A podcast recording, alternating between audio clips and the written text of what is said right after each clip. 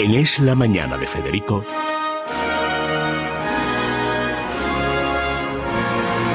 Preguntas a la historia con César Vidal y Federico Jiménez Los Santos.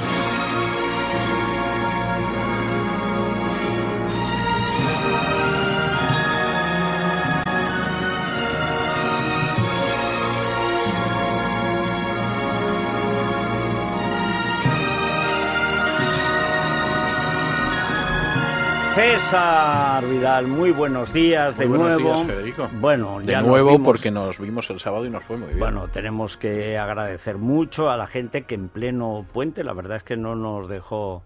Tengo un esguince en la mano derecha. o sea, estuvimos. Es que no paramos de firmar que, repito, en puente y en crisis, esto es Prodigioso, un milagro. verdaderamente. Sí, sí, sí. Bueno, Claro. recordar que vamos a estar este fin de semana también, el sábado. Eh, pero a las vamos 12, a Pozuelo. En Pozuelo. en Pozuelo, que también allí hemos toreado y hay una afición extraordinaria. Bueno, pero eh, teníamos una gran inquietud a propósito del Belén.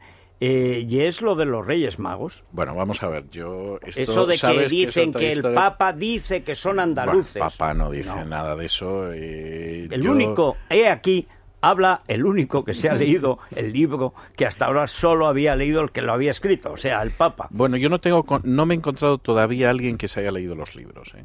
lo cual me Sí, parece muy mal porque incluso hay gente que, escribe recensiones y me, me consta que no se los han leído. Vamos a ver. Él no dice en absoluto que los Reyes Magos fueran andaluces. Yo creo, le dedica al tema cuatro o cinco páginas si es que llegan, pero está muy bien. Eh, ¿Qué es lo que dice? Pues dice sustancialmente lo mismo que dice el Evangelio de Mateo, que habla de que eran magos, que estaban en Oriente, que vieron un astro y se dirigieron hacia Judea para ver dónde llegaba el astro porque conectaban eso con el Mesías. Y entonces explica cómo los magos fundamentalmente es el nombre que se daba a una tribu que vivía en Irán y de hecho era una tribu tan profundamente religiosa y dedicada, por ejemplo, a la astrología, que luego la palabra mago se ha convertido en sinónimo de brujo hechicero en nuestra lengua y ya en el siglo I. Es decir, aquellos eran iraníes que, de la tribu de los magos que vieron la estrella y que marcharon hacia Judea. Tengo que decir que además la palabra mago tiene tanta influencia en las lenguas, nota a pie de página, que por supuesto da el magos en griego que utiliza Mateo, da el magus en latín, pero en latín es el origen de la palabra magister, es decir, maestro. Maestro. Precisamente porque tiene el mago algo se de sabía que sabía lo sabe muchísimo, sabía, era un gran sabio, etcétera. Entonces, ¿Qué es lo que podemos decir aparte de, de, lo que dice Benedicto XVI en el libro? Bueno, efectivamente eran persas, venían de Oriente y de Persia porque en Persia siempre hubo desde el siglo V, VI antes de Cristo una población judía muy importante, con lo cual estaban muy al corriente de las expectativas de que apareciera el Mesías y llevaron oro, incienso ¿Los magos y mirra. eran judíos? No, los magos eran iraníes, precisamente porque eran magos, pero sí había una población judía muy importante que se mantuvo, mm, se ha mantenido, yo diría que hasta Khomeini prácticamente. Es decir, en Persia históricamente ha habido siempre una población judía muy importante, por lo menos desde medio milenio antes de Cristo, una de cuyas miembros, que diría alguna ministra que era Esther, llegó a ser reina de Persia y a la cual dedica la Biblia un libro corto pero El sustancioso, libro de Esther. el libro de Esther. Y llevaron oro, incienso y mirra, que era lo que efectivamente tiene que ver con esto. Como eran magos, es decir, eran persas, la primera representación que hay de los magos, que es del siglo VI y aparece en un mosaico de San Apolinar Nuevo en Rávena, en Italia, van con barretina, no porque fueran catalanes, sino porque es el gorro El frigio gorro de los frigio persas que viene de hemos allí, visto que- en 300, que luego por ejemplo. pasa a los fenicios, Efectivamente, etcétera, a- y llega a, Francia, a Cataluña, etcétera, sí, sí. etcétera. Y entonces aparecen así, aparecen con pantalones, porque el pantalón es una prenda típica de los persas que luego toman los árabes y que traen a Occidente. Y aparecen tres, por eso de que se pensaba que si era oro, incienso y mirra, uno llevaría oro, otro llevaría incienso y otro llevaría mirra. Eso, esa es la primera representación. ¿Cuándo aparece la primera mención a Melchor, Gaspar y Baltasar? Bueno, aparece en el siglo V en dos textos distintos. Uno es el Esquerta Latina Barbari, que sería algo así como resúmenes latinos de lo bárbaro, donde se da el nombre de Meliquior, Gataspa y Batisarea, que suena más o menos a persa y que puede que tuviera algún contacto Meliquior. con Meliquior, Meliquior, Gataspa y Vitisarea. Eh, mira, ahí está casi como Llamazares, Está- que es Gaspi, Gataspi. Se parece. Sí. En ese mismo siglo V, en el Evangelio armenio de la infancia, ya aparecen como Baltasar, Melcón y Gaspar, que se parece Ya bastante más el Baltasar, Melcor y Gaspar. Y en San Apolinar, ya en el siglo siguiente, en el siglo VI, que aparecen los tres persas con el gorro frigio y los pantalones, llevando los cofrecillos, ya encima de las cabezas aparece Gaspar, Melchior, escrito con CH, es decir, Melchor, y Baltasar. Es decir, ya el nombre está canonizado en el Pero el primero VI. es Gaspar. Gaspar. Gaspar, Anda. Melchor y Baltasar. Ese, eh, así es como aparecen en, en San Apolinar Nuevo, en Rávena, en Italia. ¿Por qué aparecen luego camellos y de dónde viene lo de los andaluces? Pues bueno, viene de la tentación que han sentido algunos autores cristianos a lo largo de la historia de encontrar todavía más profecías mesiánicas en Jesús de las que hay. Es decir, ¿cómo iban a reconocer los judíos al Mesías? Porque se cumplían las profecías mesiánicas. En el caso de Jesús hay como unas 300 profecías mesiánicas que se cumplen, es decir, nació en Belén, lo vendieron por 30 monedas de plata, entró en un asnillo en Jerusalén, etcétera, etcétera, etcétera.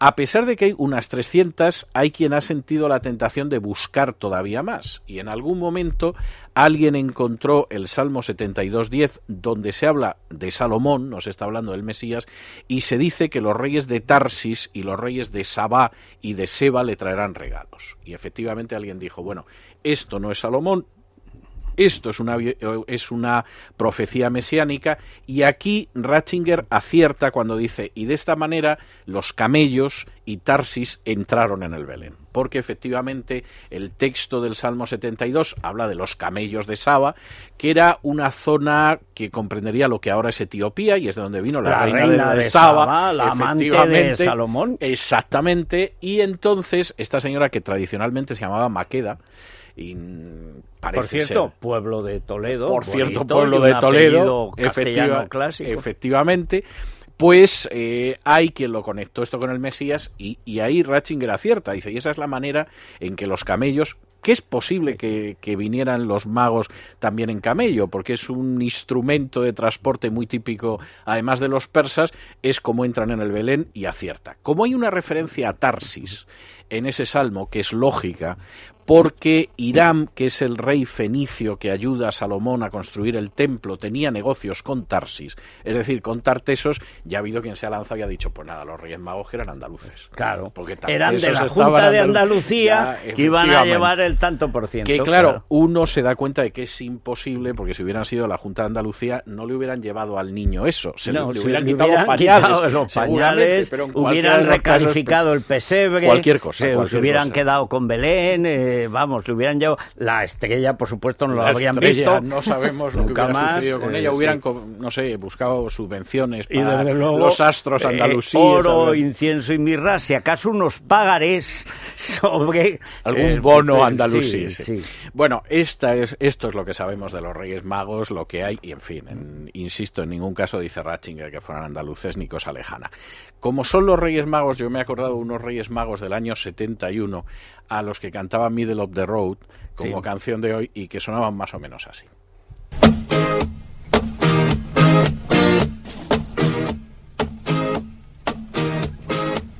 Melchor, Gaspar y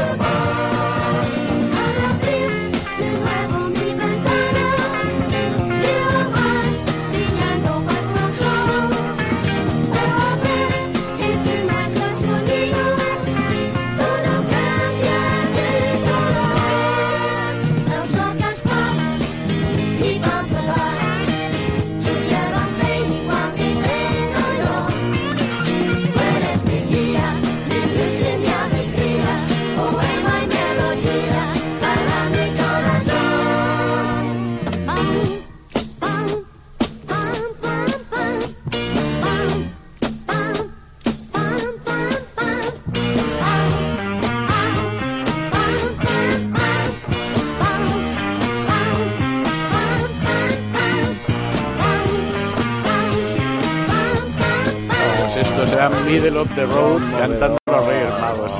Ay, ay, ay. 12 añitos tenía yo. Ay, señor. Middle of the road, en mitad de la calle. O sea, allí eh, ganaron. eh, Ganaron en Eurovisión con una canción que se llamaba Chirpi, Chirpi, Chip, Chip. Sí, Y era la época en que todo se grababa Chirpi, chirpi, luego en otros chirpi. idiomas. sí. Entonces grababan en español, he encontrado una versión francesa, pero esta en español es muy tierna, porque habla de Sí. Melchor, Gaspar y Baltasar. Ahora, por cómo lo pronunciaban, ya se acercaban al nombre original, porque decía Balchuchar, Sí. eh, Milchor, eh, o sea, lo que no me sale es lo de, ¿cómo era? Gasparta. Eh, no, no. Gaspar, pero... Pero el primer nombre de Gataspa. Gas- Gataspa, Gataspa gusta, es como Gataspa. aparece en el Esquerca Latina Gataspa. Barbari. Gataspa, Gataspa. es, parece una No, sociedad anónima, suena... ¿no? Gataspa suena sociedad. Gataspa SL. A lo mejor es la que hacía los pagos de la muralla de las comisiones en Pamplona. Oh, Dios mío. Qué noche tienes, ¿eh? Oh. ¿Y has visto al eh, cardenal, en realidad moratón, eh, Sistak? Le voy a dedicar el editorial. Oh, lo escucharé con Va a ser deleite. apocalíptico, ya te lo adelanto. pero yo, yo es que, en fin, esto, esto no es que se vaya a freír espárragos, es que se ha ido ya.